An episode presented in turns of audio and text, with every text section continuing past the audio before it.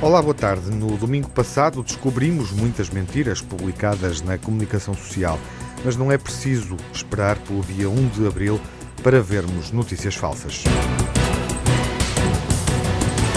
Porquê é que de repente está toda a gente a falar de notícias falsas? É a primeira questão para Manuel Pinto, professor da Universidade do Minho e o nosso convidado nesta edição do Ouvido Crítico. Olá, Manuel, viva. Olá, boa, tarde. boa tarde. É fácil responder a esta questão? É, eu diria que é fácil e é difícil. É fácil porque toda a gente fala disto, é difícil porque o, o problema que está aqui por detrás é muito mais complicado do que parece. Porque sob essa designação de notícias falsas, ou também como se houve fake news, é? nós estamos a falar de coisas tão diversas como Uh, notícias uh, ou pseudonotícias completamente inventadas. Estamos a falar, por exemplo, do, do brincar com as notícias em termos de humor. Estamos a falar de notícias que têm o formato de notícias, mas que são de facto uh, publicidade disfarçada. estamos a falar muitas vezes de propaganda disfarçada também. E, e portanto, nós não podemos meter tudo no mesmo saco e achar que por designarmos como notícias falsas, que são tudo notícias falsas. Há meias verdades, há uh, informações que são dadas deliberadamente para enganar uhum. e há informações que são falsas, mas são, digamos assim, fruto de erros que se cometem e toda a gente comete erros. Sim, sim, mas eh, hoje nota-se que a comunicação institucional muitas vezes é falsa.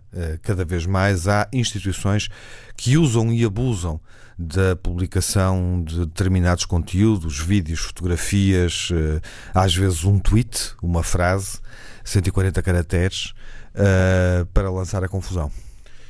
E é isso.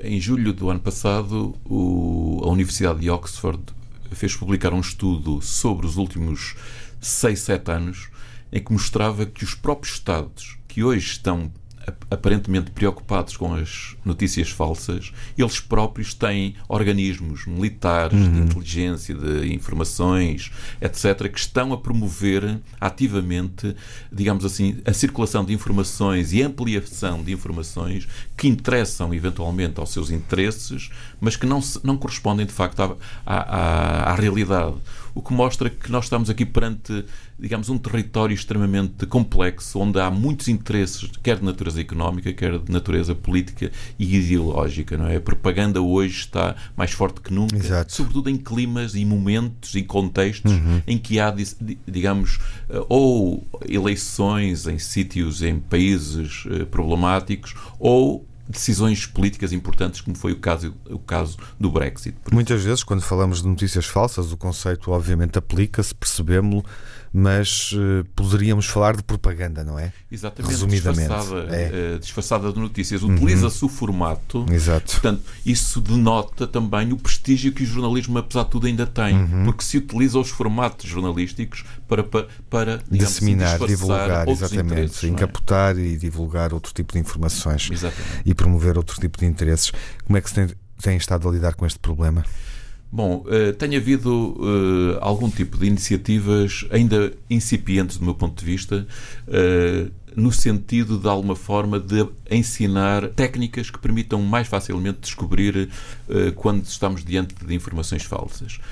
mas elas podem, esse tipo de técnicas pode ser útil para, sei lá, verificar se as fontes são credíveis, se há, eh, digamos assim, sinais de que as entidades que estão por detrás ou que estão envolvidas merecem alguma credibilidade e permitem-nos, de alguma forma, fazer algum tipo de verificação, mas, eh, digamos, o mais complicado é detectar esses interesses encapotados que não são facilmente visíveis. Não é? Isso, por exemplo, muitas vezes nem sequer essas ferramentas de fact-checking ou de verificação de factos que têm crescido bastante em meios uh, tra ditos tradicionais, não é? Muitas vezes nem esses conseguem captar essas meias verdades encapotadas. Manuel, este é um tema ao qual voltaremos seguramente em futuras edições do Ouvido Crítico, não é? Oh, com certeza, porque o problema não vai Exatamente. desaparecer. É isso. Fenómeno das notícias falsas tem sido estudado e hoje podemos perceber melhor como é que estas mentiras circulam. Joana Filhol Guimarães, da Universidade do Minho, diz-nos como podemos estar mais alerta. ultimamente vários estudos científicos, o último dos quais foi publicado no último mês na revista Science, têm mostrado que as notícias falsas propagam uma velocidade muito mais rápida do que as notícias verdadeiras. E, e se algo que isto faz é, é aumentar a nossa responsabilidade enquanto consumidores de informação exige-nos que sejamos leitores mais eh, capazes, mais perspicazes, mais atentos, obviamente não apenas leitores, consumidores de notícias. e portanto temos que passar a estar mais atentos à origem da informação, mais atentos à fiabilidade das fontes, mais atento ao corpo da notícia, não apenas ao destaque, aos destaques. E isto tanto mais quanto há estudos que mostram também que uma grande parte da população se informa através das redes sociais e, e as redes sociais não são nem nunca serão órgãos de informação. Uh, são redes que obedecem a outras lógicas, ocultas quase sempre, já que não conhecemos os critérios que determinam uh, que nos nossos morais apareçam os conteúdos e não outros. Por último, o que o fenómeno das fake news põe sobre nós é uma enorme responsabilidade cada vez que falamos ou que partilhamos uma notícia. Uh, temos a responsabilidade de não ajudar a disseminar informação falsa. Porque, no fundo, somos nós, enquanto indivíduos, uh, os prejudicados, mas não somos só nós os prejudicados. Aqui está em causa um bem maior que é a saúde da, da democracia, a saúde das sociedades democráticas. Joana Filhol Guimarães e Manuel Pinto estiveram neste ouvido crítico refletindo sobre notícias falsas. Este tema pode ser abordado em sessões de esclarecimento ou na sala de aula. Deixamos duas dicas interessantes. Os vídeos explicativos ao False News Can Spread e How to Choose Your News, que podem ser vistos no perfil TED IFAN ED, ou seja, o perfil educativo ED da TEDx.